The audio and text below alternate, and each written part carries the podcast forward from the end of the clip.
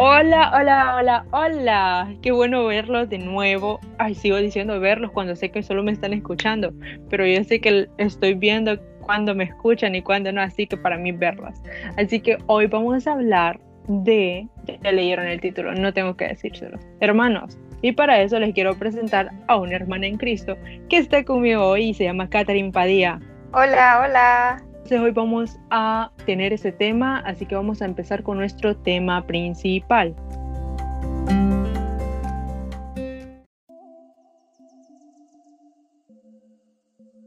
Vamos a comenzar, ustedes saben que yo siempre empiezo con un versículo, pero ahorita le voy a dar un poquito de contexto para que entiendan bien lo que vamos a hablar. Y está en Marcos 3, 35. En este momento está Jesús en medio de un montón de gente o sea, un bulto de gente, como decimos acá. Y en eso llegaron su mamá y sus hermanos porque también lo querían ver. Entonces llegó una persona y le dijo, hey Jesús, aquí está tu mamá y tus hermanos. Y Jesús eh, los hizo pasar. Y ahí es donde viene y dice que no solo ellos son, son sus hermanos, porque, ahora sí lo voy a leer textualmente, porque cualquiera que hace la voluntad de Dios, ese es mi hermano y mi hermana. Entonces aquí podemos ver que Jesús dice que cualquiera de nosotros puede ser hermano de Él. O mejor dicho, todos somos hermanos de Él. Y también podemos ver alrededor de la Biblia que, Dios nos hace llamar sus hijos. Por lo cual, también nos hace hermanos de Jesús. En lo personal, biológicamente, tengo solamente un hermano que me hace la vida imposible. bueno, un poco. Mi hermano se llama Abner y tenemos como una diferencia de edad de 7 años, 6, 7 años. Y la verdad es que eh, creo que nuestra relación de hermanos se hace biológicamente. Yo no tuve que hacer nada para que él sea mi hermano. Pero aquí Dios sí nos está diciendo que tenemos que hacer la voluntad de Él para llegar a ser hermanos de Él. Entonces, eh, Catherine, vos tenés hermanos, ¿verdad? Uy, sí, tengo dos hermanos que también me hacen la vida imposible. Uno más que el otro. El mayor tiene 23, creo. 23. 23, sí. No es tanta la diferencia. La verdad es que crecimos y todo por igual. Nos daban todo igual, el mismo cariño y todo.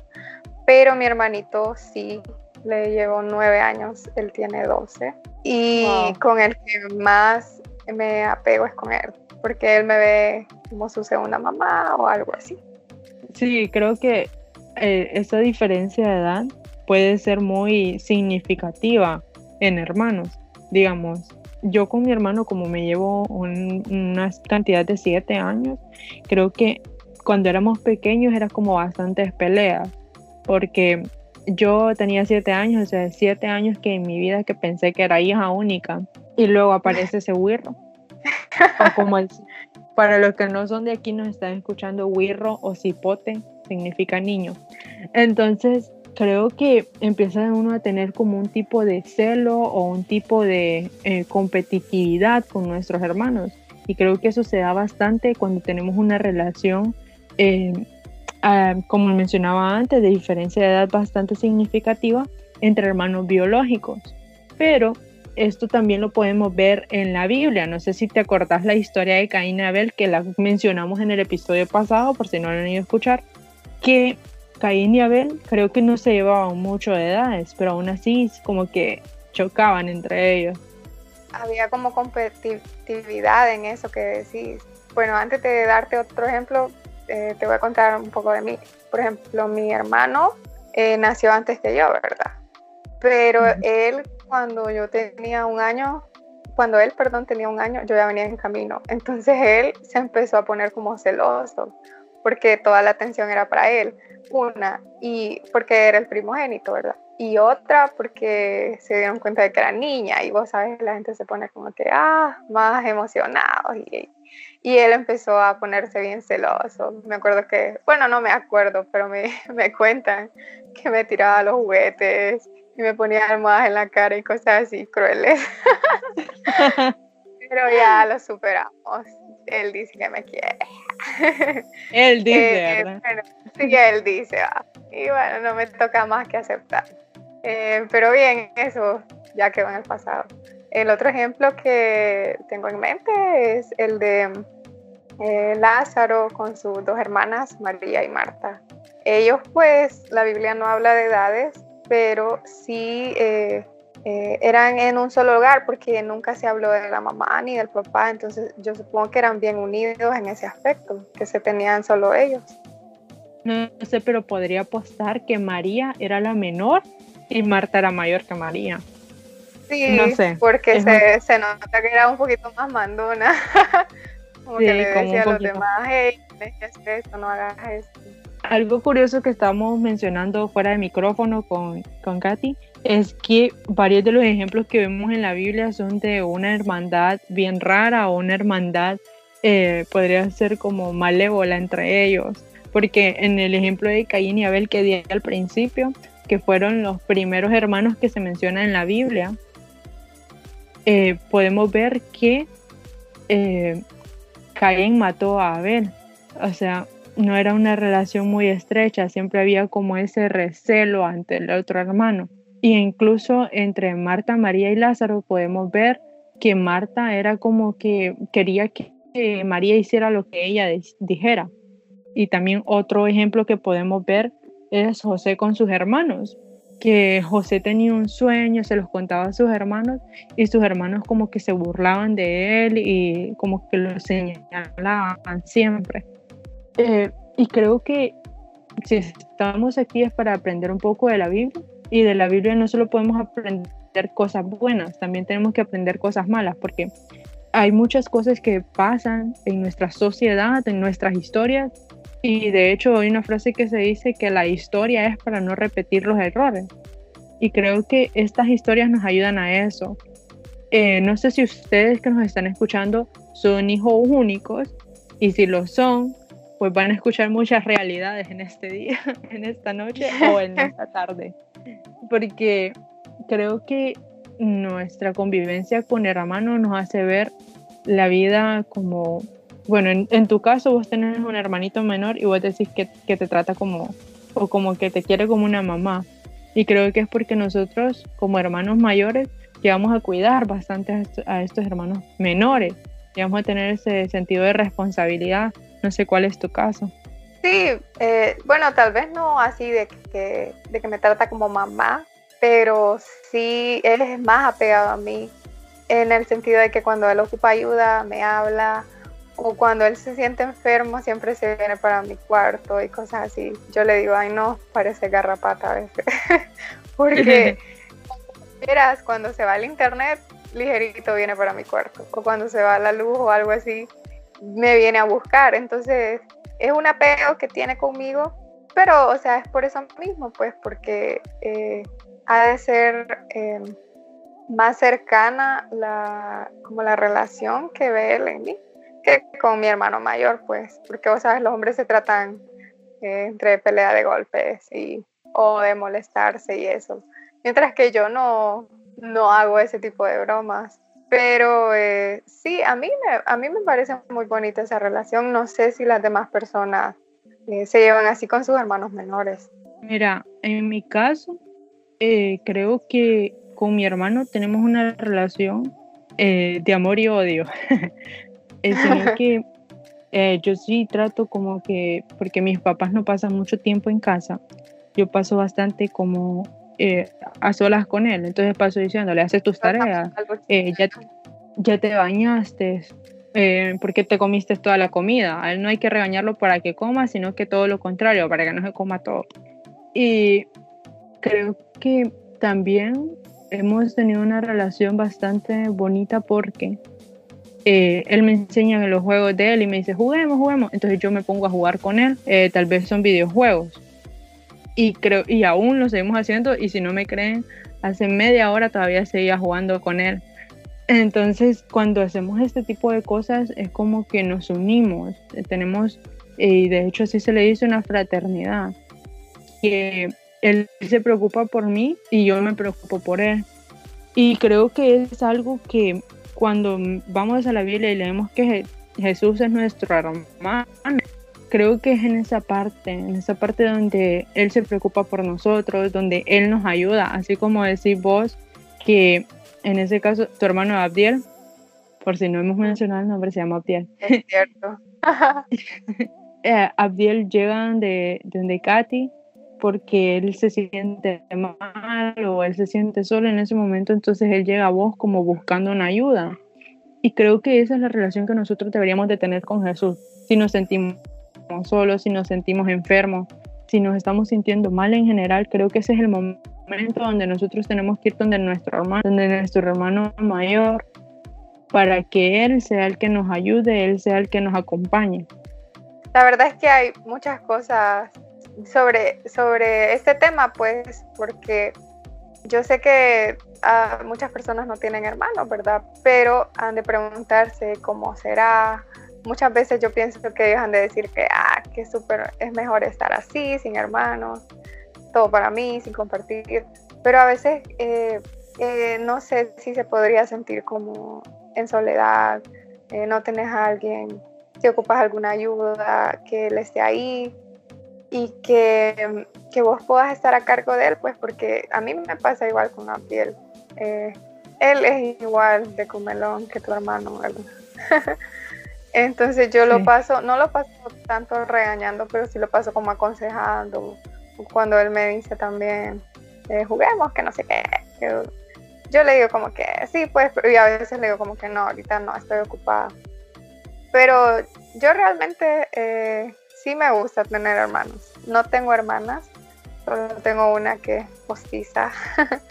Y creo que de eso podemos hablar también. Eh, la Biblia también menciona de, que Jesús, eh, como lo leíste, eh, nos adopta a todos como hermanos.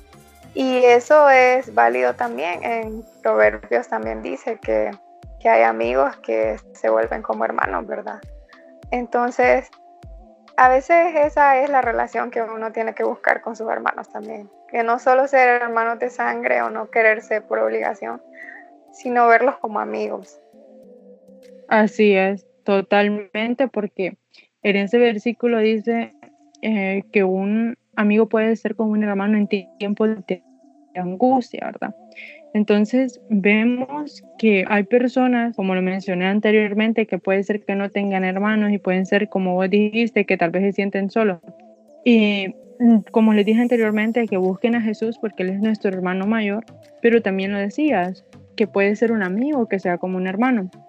La verdad es que yo también, al igual que vos, no tengo hermanas, pero mi mejor amiga yo la considero como una hermana, porque así como lo dice la Biblia y así como he tenido relaciones con eh, de preocupación, de estar ahí en cada momento, eh, siento que con como que, eh, mira que me pasó esto y ella se preocupa conmigo mira que eh, estoy pasando por esto y por esto, me dice ella, y yo ahí voy a ayudarlo. Entonces creo que esa es una bonita hermandad sin necesidad de ser biológica.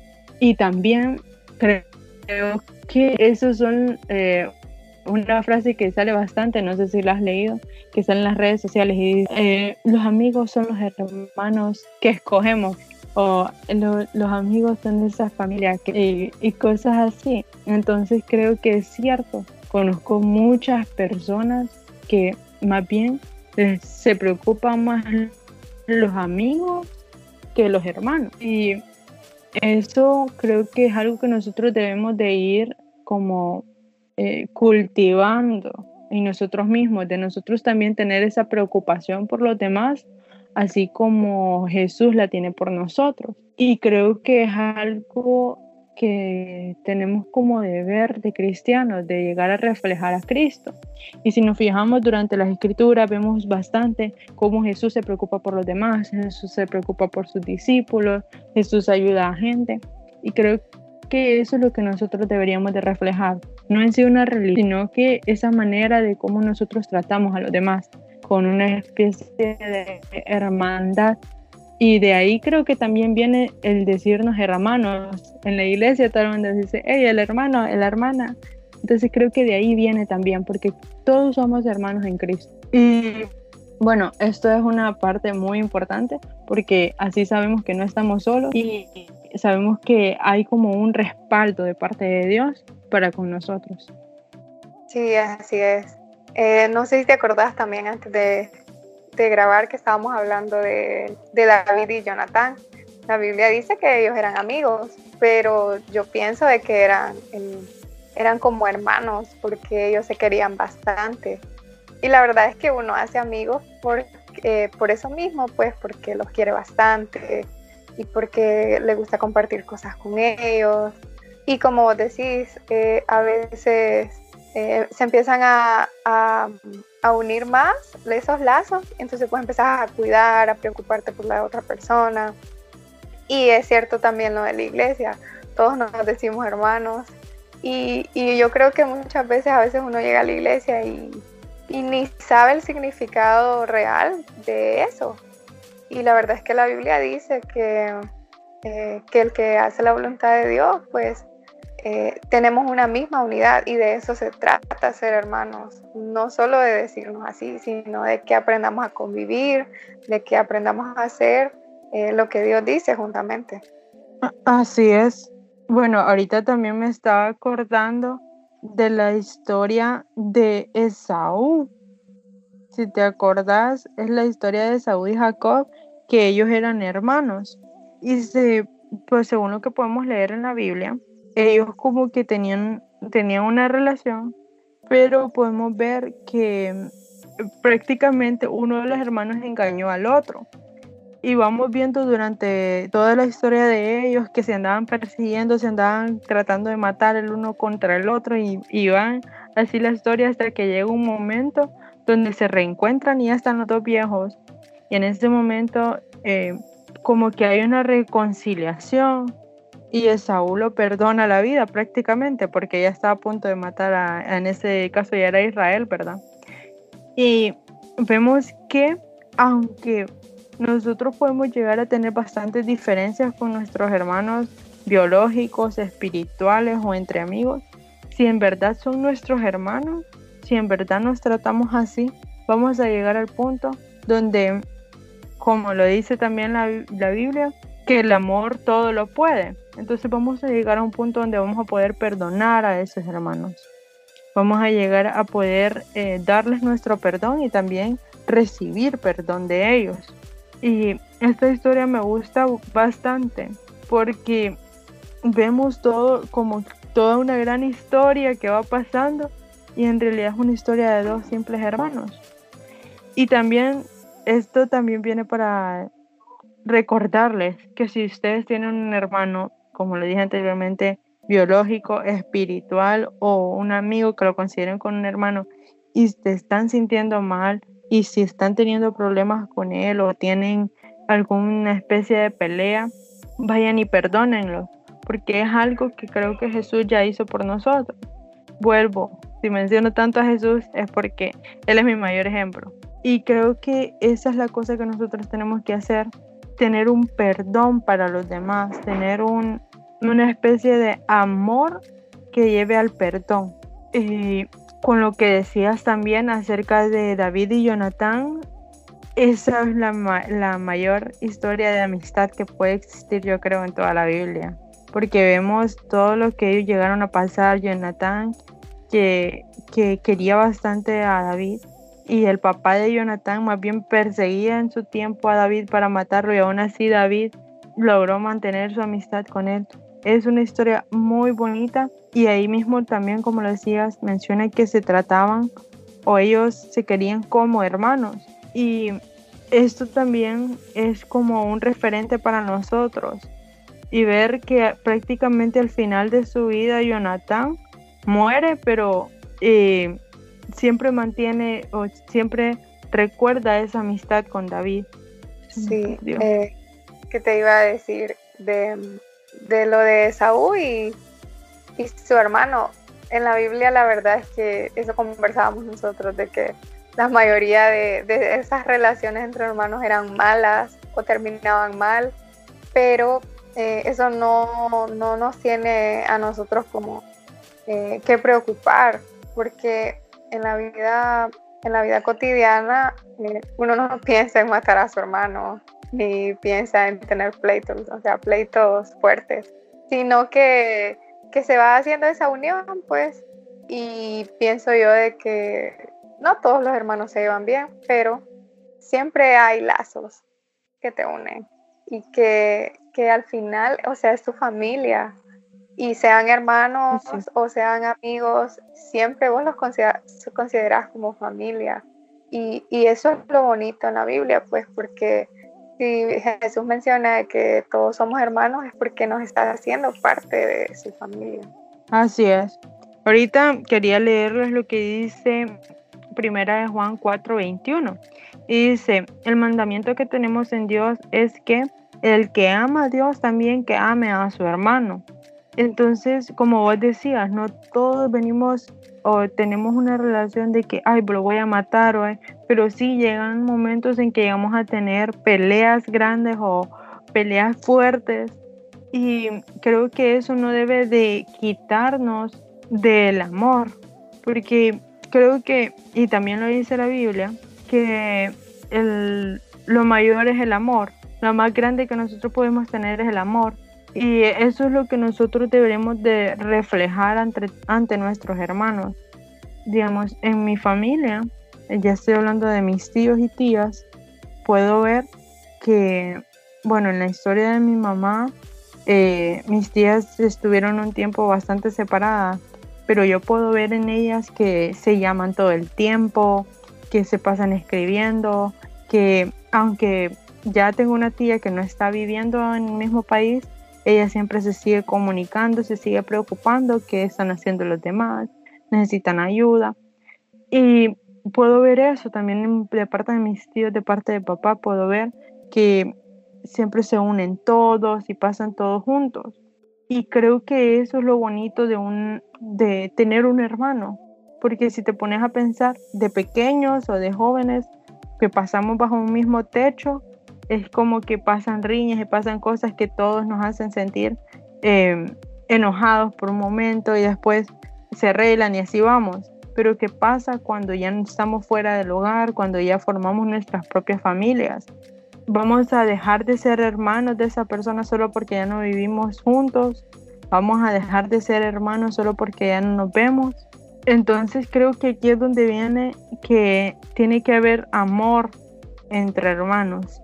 ¿Por qué? Porque así yo me voy a preocupar por la otra persona, así yo voy a poder estar pendiente de la otra persona, que es lo que Dios quiere que nosotros hagamos. Sería prácticamente una actividad, nosotros lo conocemos como pastorear, ¿verdad? Estar pendiente, estar llamando, estar viendo qué está haciendo. Y es eso, es como buscar eh, el agrado de la otra persona. Y esto también me acuerda, que hemos mencionado también en otros episodios, él eh, que para tener una relación con alguien tiene que haber una comunicación continua. Anteriormente vos me estabas hablando, si, si seguía hablando y se da la casualidad con tu hermano, que somos buenos amigos, y seguimos hablando y te digo, no, pero eso no significa tampoco que vamos a dejar de ser amigos, porque nosotros manteníamos una comunicación, e incluso con vos, tenemos una comunicación de, hey, ¿cómo estás? No, sigo viva. Ah, ok. Incluso Ahí te hablas no el otro año. Ajá. No son conversaciones de, de 10 horas, ni son llamadas de, de 5 horas, pero son pequeños gestos. Hay, hay amistades más cercanas que otras, pues. Y podría ser un, eh, ¿cómo se diría? Como una... Eh, no sé cómo decirlo. Bueno, podría ser como una causa de que nosotros vivimos en ciudades diferentes, estamos ahora en ambientes un poco más diferentes y por esa razón eh, podría perderse mucha comunicación, pues además vos eh, me contaste que estaba ya en tus últimos para graduarte, yo te conté que estaba en mis últimos exámenes ahorita, entonces ese tipo de cosas también te cortan como la comunicación y aunque vos quieras estar pendiente y aunque siempre penses en esa persona, a veces es bien complicado porque qué tal si vos tenés libre, por ejemplo, en, la mañana y yo esté en, eh, en clase y cosas así. Entonces, pero no, la, la amistad nunca debe morir, como vos decís, no solo porque hablemos una vez al año, es que ya no somos amigos. Es lo que estamos hablando, ¿verdad? Que muchos hermanos, muchos amigos son como hermanos y no significa que porque dejemos de hablar vamos a dejar de sentirnos así. digamos, hubo una temporada que yo estuve fuera de, del país y que en ese tiempo prácticamente no, nos chocábamos bastante con mi mejor amiga. Y ella eh, tenía trabajo, yo estaba trabajando, o ella o yo tenía libre y ella estaba ocupada. Y entonces, eh, momentos es lo que vos decís, no todo el tiempo vamos a estar libres para poder tener conversaciones y todo esto. Y creo que es la manera en saber que la otra persona está bien, ya te sentís tranquilo vos.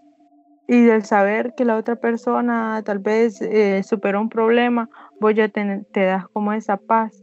Y son esas pequeñas cosas que hacen que una amistad pueda sentirse como una hermandad. Y bueno, ya finalizando lo que es el tema, vamos a hacer una pequeña recapitulación de lo que hemos estado hablando. Y hemos hablado bastante acerca de, de, los ejemplos que nos da la Biblia. Hablamos un poco de Caín y Abel, de María y Marta. Hablamos también de David y Jonathan. Y que no todos estos ejemplos de, de hermanos son los eh, tipos de relaciones sanas o tipos de relaciones que nosotros deberíamos de replicar y que en la Biblia hay historias que nos cuentan para que nosotros no seamos iguales que ellos. También mencionamos acerca de que los amigos pueden llegar a ser como hermanos y cómo nosotros podemos eh, ser hermanos de la gente que está a nuestro alrededor en la iglesia porque Dios ya nos hizo su hijo y Jesús ya nos llama su hermano. Y esto eh, nos lleva a que tenemos que tener amor por nuestros hermanos, porque como lo leí anteriormente y lo vuelvo a leer, en primera de Juan 4:21 dice que el que ama a Dios, ame también a sus hermanos. Y como hemos mencionado también durante todo el episodio, el amor de un hermano es muy importante porque es un amor que nos trae seguridad y que nos trae paz. Así que ya concluyendo, vamos a hacer una oración final. En este caso, para nuestros hermanos sería. Vamos a pasar con la oración final.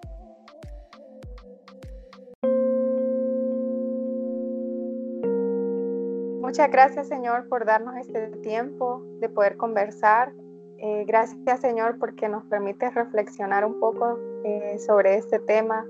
Te damos gracias porque eh, tenemos a nuestra familia. Gracias porque a pesar de los pleitos que se pueden presentar como vimos, tú nos muestras que el amor sobrepasa cualquier cosa.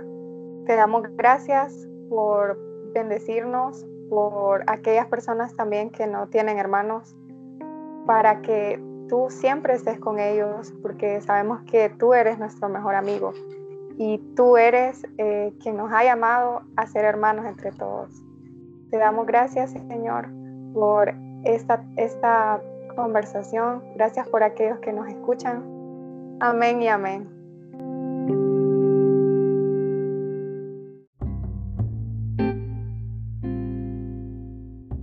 Bueno chicos, espero que les haya gustado este tema si tienen hermanos, compártanselo y demuéstrenle que los aman. Y si tu hermano te compartió esto, es porque te ama de verdad. Así que compártalo también con todos sus amigos que creen que son sus hermanos. Y por favor, no dejen de buscar al Señor. Así que últimas palabras, Catherine, antes de irnos. Amen a sus hermanos, demuéstrenle que los quieren, eh, que los cuidan, que no son mamás.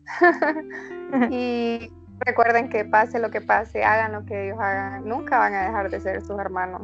Cualquier cosa, vayámonos a Jesús, que, como, como dijiste es nuestro mayor ejemplo de amigo hermano. Así es, bueno chicos, esto fue todo por esta semana. Los espero en el siguiente episodio que sale el próximo miércoles. Así que no dejen de escucharnos. Bye. Adiós. Bendiciones.